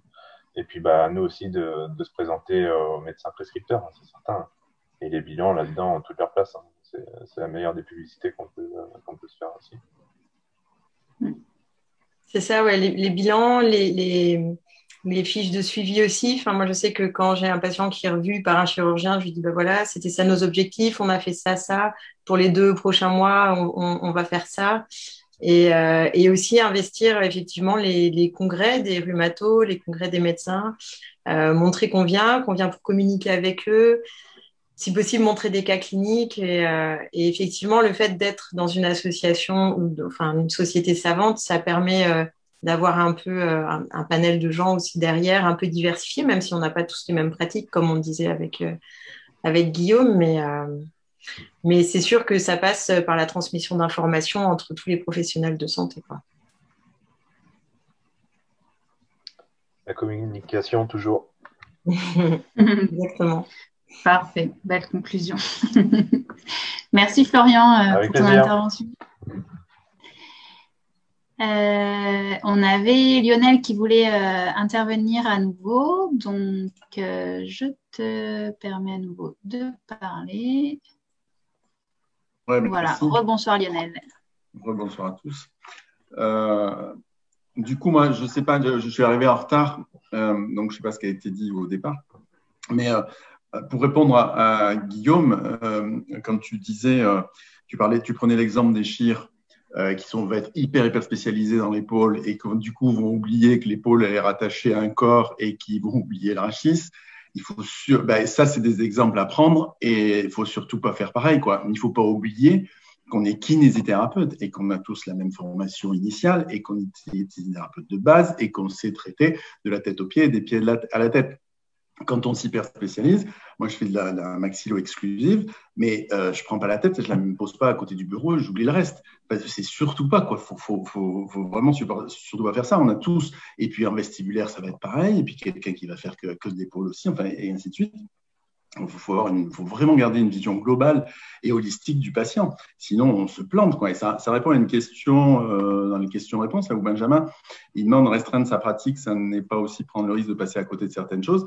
Euh, non, parce qu'on est kiné et qu'on euh, a tous une expérience. Alors, après, peut-être qu'au niveau de la législation, à partir de quand peut-on ben, peut-on être spécialisé? Je ne pas spécialisé parce qu'on n'a pas de clinica. Peut-être qu'on en aura un jour d'ailleurs, hein, mais avoir une spécificité. Est-ce qu'il ne faut pas ben, travailler quelques années en, kiné général parce que parce que parce qu'on se forme aussi quand on bosse et quand on sort du, DE. Euh, donc forcément, il faut pas oublier le corps. Quoi. Moi, je suis maxillo, mais je déshabille mes patients, je regarde leurs pieds. Sinon, je peux me planter et je peux, en éduquant une langue, à, me planter et puis ça ne fonctionne pas parce que j'ai pas tout regardé. Quoi. Alors, je dis pas que c'est forcément lié, mais euh, ça peut. Donc, surtout, surtout, évidemment, euh, euh, avoir cette vision globale. Et après, au niveau des territoires, je sais plus qui parlait des territoires. Euh, effectivement, euh, dans une zone sous-dotée où euh, on va avoir un kiné, c'est compliqué que le type il fasse que du vestibulaire, par exemple. Enfin, c ça paraît pas possible. donc là, une pratique exclusive, ça me paraît, en tout cas en l'état actuel des choses, ça me paraît pas possible. Mais peut-être du coup bah, faire un petit peu un une part de une part de kiné vestibulaire ou une part d'autre chose parce qu'on est intéressé là-dedans et, mais c'est compliqué dans ces territoires-là euh, sous-dotés, c'est super compliqué. La conclusion, de toute façon, c'est qu'on n'est pas assez de kinés en France. C'est pour moi, en tout cas. Euh, parce que s'il y en a qui partent sur les spécificités, bah, du coup, ils font plus de kiné générale, mais la kiné générale elle a de plus en plus de succès, et ça veut dire que finalement, on n'est pas si auprès des populations. Euh, donc, il nous faut plus de, plus de confrères et de consoeurs. Euh, et puis, je ne sais pas, c'est Florian, je crois, qui parlait de la téléconsultation en maxillo. Euh, oui, effectivement, ça se prête beaucoup pour un suivi. Euh, ça marche très, très bien. Alors, faire que ça, non. Parce que justement, on voit pas, on voit pas les pieds. Mais faire que ça, c'est pas possible. Mais oui, ça aide bien et puis ça marche bien. Voilà, c'est tout ce que j'avais à dire. Merci, en tout beaucoup, cas. Merci beaucoup, Lionel. Je crois que Guillaume a levé la main pour intervenir. Je ne sais pas si je dois l'autoriser à parler. bon, d'accord. Tu as droit à un joker, Guillaume. Intervention, ouais, quand même, ouais. je t'arrête au bout de 8 minutes de parole. euh, non, c'est juste pour réagir. Du, coup, je suis désolé si euh, le message que je voulais transmettre, il n'est pas passé. Enfin, je me suis sans doute mal exprimé. Euh, dans mon expérience de, de master que je fais, je me suis planté sur un module. J'ai j'ai pris un module en pensant, euh, enfin, j'ai pris un module et je me suis retrouvé sur un module de management. Euh, et au final, le truc qui a été intéressant, c'est que je me suis rendu compte que l'aspect communication dans la littérature sur le management des équipes, je me suis intéressé à ça. Et comme je connais un petit peu euh, ce qui se passe au niveau de la communication entre soignants et soignés, ça m'a permis de voir que euh, dans, le, dans la littérature plus médicale, paramédicale, etc., on a exploré plein de trucs. Et dans la littérature du management, ils ont exploré les mêmes choses, mais on n'est pas tous rendus au même niveau, en fait. Il y, a des choses où euh, ils sont à un stade où, euh, dans la littérature que je connaissais déjà, on est allé plus loin. Et il y a des choses qui ont été explorées plus loin que nous. Et en fait, c'est ça que je voulais dire. C'est qu'à un moment donné, si on restreint notre pratique, et qu'on se forme que sur un certain domaine, eh ben, il y a peut-être des avancées qui se font dans d'autres domaines qu'on ne verra pas. Mais, euh, mais clairement, euh, l'idée, ce n'était pas de, de restreindre le patient à une partie de son corps, de toute façon. Hein. Euh, c'était plus, je ne sais pas si c'est plus clair comme ça, mais de se dire, quand, des, des gens qui sont spécialisés dans un domaine découvrent des choses et avancent, ça peut vraiment bénéficier à d'autres domaines. Et le problème, c'est que si ces gens-là, enfin, si les gens de différents domaines ne se parlent pas, bah, les bénéfices ne sont pas transmis, en fait. Et moi, j'ai peur, en me spécialisant trop dans un domaine, de moins bénéficier de, ce qui peut se découvrir euh, dans d'autres domaines. Et effectivement, des congrès comme GFK nous aident par rapport à ça. Et sur l'intérêt des sociétés savantes, peut-être que du coup, Aurore, tu peux parler de ton expérience par rapport à MT France? Ouais, les sociétés savantes, c'est un énorme intérêt. non, non, mais, euh, mais alors, si, même si on ne parle pas au niveau du, contexte français, par exemple, à l'international, on, a quand même la, World Physio qui représente la kinésithérapie au niveau mondial et qui est une branche de l'OMS. Et du coup, où ils ont euh, plus d'échanges euh, avec les médecins, les autres professions. Et après, eux-mêmes, enfin, la World on a quand même plusieurs branches différentes, mais justement avec des, avec des communications entre ces branches-là. Mais mais euh, oui, c'est sûr que dans les congrès, donc nous, on est une, une, asso de, euh, de musculosquelettique, mais par exemple, là, au JFK, euh, on, a, on avait parlé aussi de, de, communication non violente et de sociologie et de psychologie. Alors, c'est sûr que c'est facile parce que c'est un peu des domaines qui n'ont jamais été explorés. Mais c'est vrai qu'on se dit, et, au-delà en fait de se dire, il n'y a pas qu'une seule partie du corps, mais il n'y a même pas que nos domaines de la kinésithérapie, c'est-à-dire que on sait bien maintenant que, enfin, il faut aller voir dans, dans, dans les autres professions aussi euh, pour pouvoir euh, pour pouvoir aider le patient. Donc en fait, c'est, mais c'est un peu euh, c'est un peu difficile et, et très euh, très, très demandeur au niveau euh, énergie et intellectuel de se dire bah, non seulement il n'y a pas qu'une épaule, il y a tout le corps du patient, mais il y a aussi euh, tout ce qu'il y a à côté, quoi. tout ce qui est au niveau euh, préparation physique, psychologie, tout ça à, à, prendre en compte. Et, et ça, c'est ouais, ça, assez complexe. quoi. C'est assez complexe, mais quand même vraiment hyper intéressant. Enfin, c'est vrai que moi, ce que, ce que, par exemple, dans les, dans les congrès, j'adore les congrès justement de la World Physio parce que je vais à des interventions euh, où je serais jamais allée. En général, j'essaye de pas faire les interventions musculo-squelettiques, mais d'aller vraiment dans des choses euh, euh, différentes. Et, et je découvre des choses en me disant, mais, mais c'est clair que ça, ça va aider ce patient-là avec qui je galère un petit peu et tout ça. Et il y a vraiment, enfin, on, on, peut vraiment découvrir des, choses euh, auxquelles on ne pensait pas et, qui, sont, euh, qui sont très aidantes. Ouais. ouais. et permettre de faire des liens. Et oui, et ça me fait penser que bah, on a, au final, on a une base commune dans tous les cas. Effectivement, comme tu dis, prendre en compte les facteurs euh, psychosociaux. Voilà, quand on dit ça, il faut vraiment aller en profondeur dans la psychologie, dans la sociologie, tout ce que ça implique. Euh, et qui, ça, font partie de toute personne. Quoi. Encore une fois, on ne sait pas une épaule euh, arrachée de la personne. Euh, c'est une personne qui a des émotions, qui a un travail, qui a un environnement familial, qui a une culture. Et tout ça, ça rentre en compte. Et, et oui, et ça, c'est transversal. Et peut-être que c'est ce qu'on pourrait oui, inclure dans notre côté généraliste. Enfin, c'est, ça, c'est, la, c'est généraliste pour tout, tout professionnel de santé, de toute façon. Mm. Et euh, chacun, je pense, chaque profession de santé a appris à l'aborder d'une certaine façon. Et donc, on a, on a à apprendre euh, les uns des autres sur, euh, sur ouais, comment prendre au mieux, prendre en considération tous ces éléments-là chez le patient. Quoi que j'imagine qu'un congrès de psychologues euh, va être beaucoup plus approfondi sur certains facteurs euh, psychosociaux qu'un congrès euh, de chirurgiens, par exemple. Mais, ou kiné, hein, bien sûr. Mm. Bien. Et bah, sinon, j'avais juste une, petite anecdote parce qu'on parlait des zones d'exercice en disant oui, en zone euh, où il n'y a pas de, de, praticiens et tout ça, c'est difficile d'avoir un, une, une, pratique spécialisée. Et en fait, euh, près de chez mes parents, donc qui habitent dans la Meuse, dans un tout petit village, il y a une kiné qui ne fait euh, que de la méthode mézière. Depuis 20 ans, elle ne fait que de la méthode mézière. Il n'y a pas de kiné 10 km à la ronde. Et elle a un planning qui est plein. Et les gens font plein de kilomètres pour venir la voir. Et du coup, euh, ça, ça, contrebalance un peu ce qu'on pourrait dire en disant, bah, en zone très sous-dotée, en pleine campagne, tu peux pas avoir euh, vraiment une, un truc, une spécificité d'exercice. Et euh, bah, finalement, en fait, euh, si.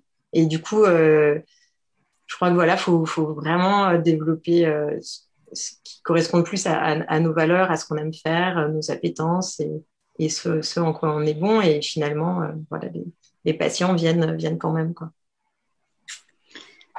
l'offre et la demande aussi. Après, c'est à savoir est-ce que du coup, ça permet de répondre euh, aux besoins de la population à cet endroit-là? Par contre, pas trop, ouais.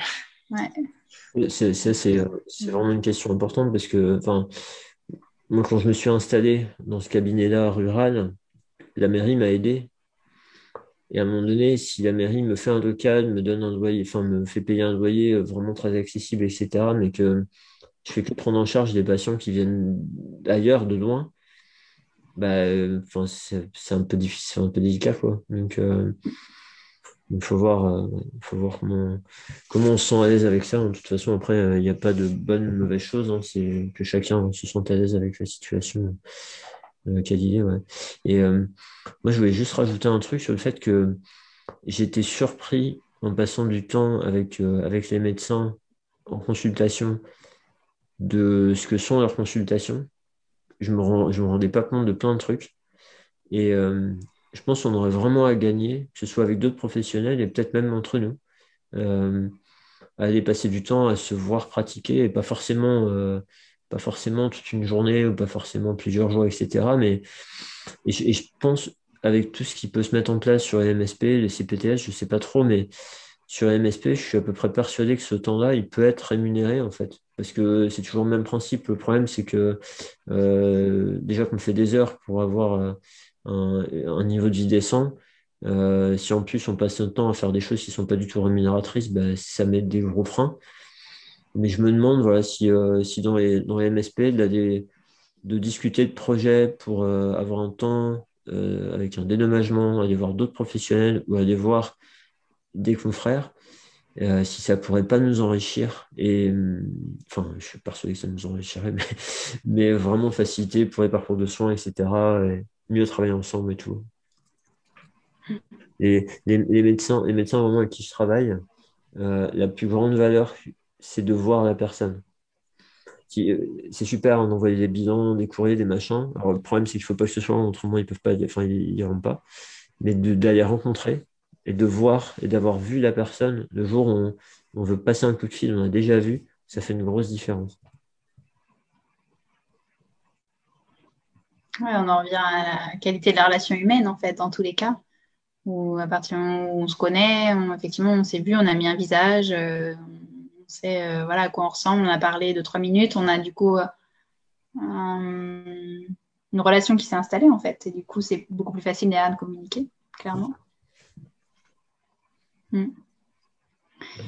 Et euh, oui, du coup, je rebondis sur ce que tu disais tout à l'heure sur le, le, fait d'être de, généraliste par rapport aux besoins de la population où tu travailles. Je me pose la question, c'est en termes de, en termes de santé publique, est-ce que euh, c'est plus pertinent de, du coup d'avoir une pratique généraliste pour répondre aux besoins de la population où on travaille. Donc de pouvoir prendre en charge différentes pathologies parce que là où on travaille, il y a des gens qui vont avoir différentes pathologies. Ou est-ce qu'il vaut mieux avoir une pratique spécialiste en se disant, alors là on part du principe que du coup on va être meilleur dans ce domaine-là parce qu'on est spécialisé. Euh, ce qui n'est pas évident, comme on l'avait dit précédemment, euh, du coup d'avoir une pratique spécialisée pour avoir une meilleure efficacité de soins dans un domaine particulier Enfin, je pense qu'il n'y a, a pas de bonne réponse, mais je trouve que ça pose cette question-là. Quoi. Parce qu'en termes de, de, santé publique, quoi, vraiment d'accès aux soins euh, pour la population et d'efficacité des soins, qu'est-ce qui est le plus pertinent? Je pense que ça dépend. Je pense ça dépend des endroits et des pratiques. Tu vois, par exemple, ce que je m'étais dit en arrivant dans la région, parce que je, suis installée là dans une région que je connaissais pas, dans, laquelle j'arrivais même pour habiter. Et je m'étais dit, en fait, je vais rester, euh, je vais ouvrir un cabinet, je vais observer un petit peu les besoins de la population, justement, et, ce que je peux développer. Et ce que j'aurais vraiment aimé, en fait, c'est trouver un, confrère, deux qui travaillent avec moi, parce qu'on pourrait être trois. Et en me disant, bah, si au sein de mon cabinet, j'ai deux autres praticiens qui ne sont pas vraiment spécialisés, à ce moment-là, je pourrais me permettre euh, d'être plus pointueux sur certaines choses, sans forcément ne plus prendre certains patients, mais du coup, je pourrais me le permettre. Là, par exemple, je ne me le permets pas parce que euh, je sais que je n'ai pas d'autres confrères. Mais si on était trois ou quatre cabinets, euh, je pense que je pourrais le faire parce que dans ce que j'ai observé de la population, des médecins, de leurs habitudes et tout ça, je sais que ce contexte-là, ça serait possible. Quoi. Ouais.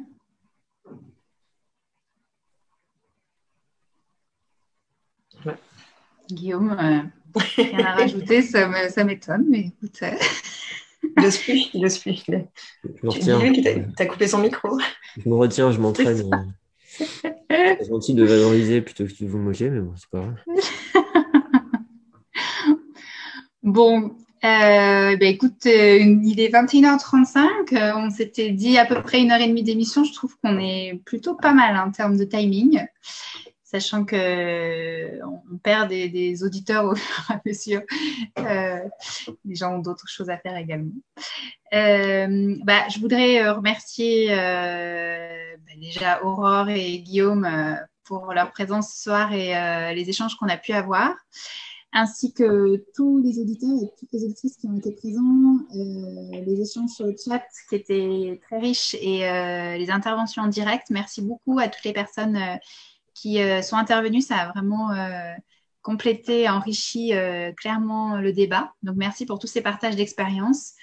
Donc en conclusion sur cette battle kiné généraliste, kiné spécialiste, voilà, on est, on, est revenu sur les, définitions qu'on pouvait se donner euh, sur. Euh, voilà, c'est pas si clair en fait de savoir qu'est-ce qu'un kiné spécialiste. En tout cas, en, France, on n'a pas encore de législation euh, là-dessus. Donc ça, c'est, je pense, des réflexions à suivre là-dessus via le Conseil de l'ordre certainement beaucoup, et puis l'apport des sociétés savantes dans ce débat. Euh, on a parlé des, de la problématique du référencement et donc en, parlant du, référentiel ROR euh, qui est en cours, euh, qui se met en place et qui devrait être une référence dans le futur. Et puis voilà, on s'est posé toutes ces questions sur l'avantage, inconvénient d'être spécialisé, l'apport de le fait de s'enrichir par les pratiques transversales, le, voilà, le risque d'être hyper spécialisé, d'avoir trop de hier et de pas d'oublier d'autres d'autres euh, réflexions sur d'autres façons de réfléchir, on va dire, de, raisonner peut-être plutôt. Euh, voilà, les problématiques démographiques par rapport au fait d'être spécialisé. voilà, et puis on a eu du coup des, des, des retours d'expérience de, de chacun d'entre vous. Donc, euh, merci encore à toutes les personnes qui ont participé à l'émission. Euh, je ne sais pas si vous voulez euh, un mot de la fin avant d'aller avant d'aller boire un coup. Comment ça? Tu vas boire ce soir Nolwenn Tu vas être libre avec qui? Avec toi, Aurore, bien sûr. Avec plaisir. voilà, ça c'est fait. Voilà, c'est ton mot de la fin. non, non, c'est très chouette. Merci. Merci à vous de, faire euh, des, formats de, discussion comme ça qui sont un petit peu, euh, différents. C'était cool aussi hein, sur Discord.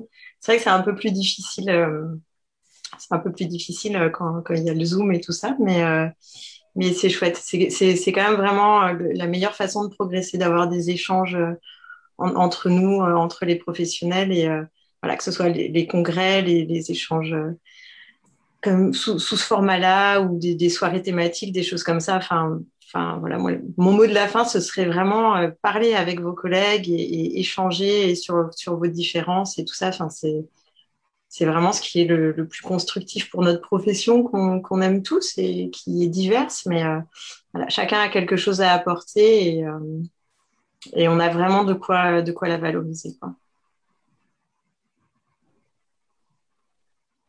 Merci Aurore. Comme disait Guillaume tout à l'heure, parfois on n'a rien à rajouter tellement c'est beau. en même temps. Euh, voilà, voilà, tu vas relancer. J'ai remis une pièce dans la machine. Ouais. Mais en fait, c'est euh, intéressant de il y a un truc que j'ai compris il y, a, quelques temps, là. enfin je pense commencer à comprendre un peu mieux euh, depuis, euh, depuis quelques temps, euh, à, m'intéresser, attention, conflit d'intérêt, à m'intéresser à la pratique réflexive. Et il y a des gens qui ont écrit dessus, et notamment des gens qui ont écrit il y a longtemps là-dessus, où en fait ils mettaient en avant euh, le fait que euh, parfois, ben, régulièrement, la science ne nous apporte pas toutes les réponses euh, pour une situation bien précise. Elle nous donne des informations, elle nous guide, etc. Et dans cette fameuse pratique BP qu'on cherche à mettre en avant au maximum, c'est vrai que ça s'appelle pratique fondée sur les preuves. Mais après, on va parler de trois piliers. Et là, du, coup, il y a la science, mais il n'y a pas que la science. Il y a, bien sûr, vous le savez, les préférences du patient et l'expertise professionnelle. Et en fait, le truc, c'est que moi, jusqu'à il y a quelques temps, euh, cette notion d'expertise professionnelle, j'avais tendance à vraiment la mettre de côté. À me dire, oui, les, préférences du patient, les valeurs du patient, etc., on s'y intéresse vachement, euh, on s'y sensibilise vachement avec le modèle biopsychosocial, etc. OK. Euh, des données de science, afin vraiment avoir des repères et essayer de faire des choses fondées sur quelque chose de plus euh, tangible, je sais pas, de plus étudié, on va dire.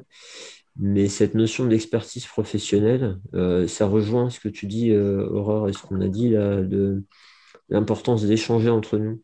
à, tous les niveaux, si on est des personnes, on a tous une expérience intéressante, si on a un certain niveau de, réflexivité sur notre expérience, on développe une richesse pas possible. Et du coup, d'arriver à, échanger, à partager cette richesse entre nous, ben, ça n'a pas de prix. Quoi. Et vraiment pour la profession, encore une fois, toujours pareil pour la profession, pour les patients, etc., euh, pour la, santé publique, tout ce qu'on veut. Mais euh, il, peut y avoir parfois des, aussi des personnes qui se, qui se sous-estiment, qui n'osent pas. Là, on est content ce soir, il y a plusieurs personnes qui ont osé intervenir en direct déjà. Mais euh, parfois, on peut se sentir un peu. Euh, ce qu'on disait, ben voilà, moi, j'oserais pas prendre un patient en euro parce que je me sens pas assez au point. Et du coup, on se dit que il faut avoir des tonnes de connaissances, être à jour de partout pour se permettre de prendre un patient et, et avoir suffisamment confiance. Mais euh, parfois, juste le fait d'avoir une expérience et de vraiment avoir une pratique réflexive là-dessus, bah, on développe une vraie richesse. Et, euh, et de partager ça, faut vraiment pas hésiter à, partager. Et, de l'autre côté, euh, faut, pour, enfin, je, pense un, des pièges parfois de d'une certaine vision de la pratique fondée sur l'épreuve, c'est de rejeter tout avis d'expérience, basé sur l'expérience. Et, euh, c'est très dommage. Donc à la fois oser partager, et c'est encore plus facile si en face de nous, on a une personne qui est suffisamment ouverte pour s'y intéresser. Et après, décider ce qu'elle en fera. Mais ouais. c'est ça, je, pense que c'est intéressant et ça brime pas euh, un certain nombre d'échanges. Voilà ce que je veux dire pour euh, finir. Parfait, Guillaume, pour ce mot de la fin. Merci. Merci à vous. Merci à toi. merci, à tous euh, d'avoir participé. Euh, n'hésitez pas à nous faire des retours sur euh, cette émission pour l'améliorer et puis prévoir éventuellement des futures émissions si ça vous a plu. donc, normalement, l'émission a été enregistrée et elle devrait être disponible en replay si tout va bien.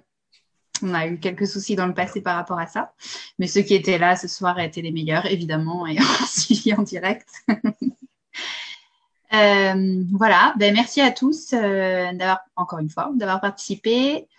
Euh, un très bel été et à bientôt. Merci. à bientôt, merci. Merci.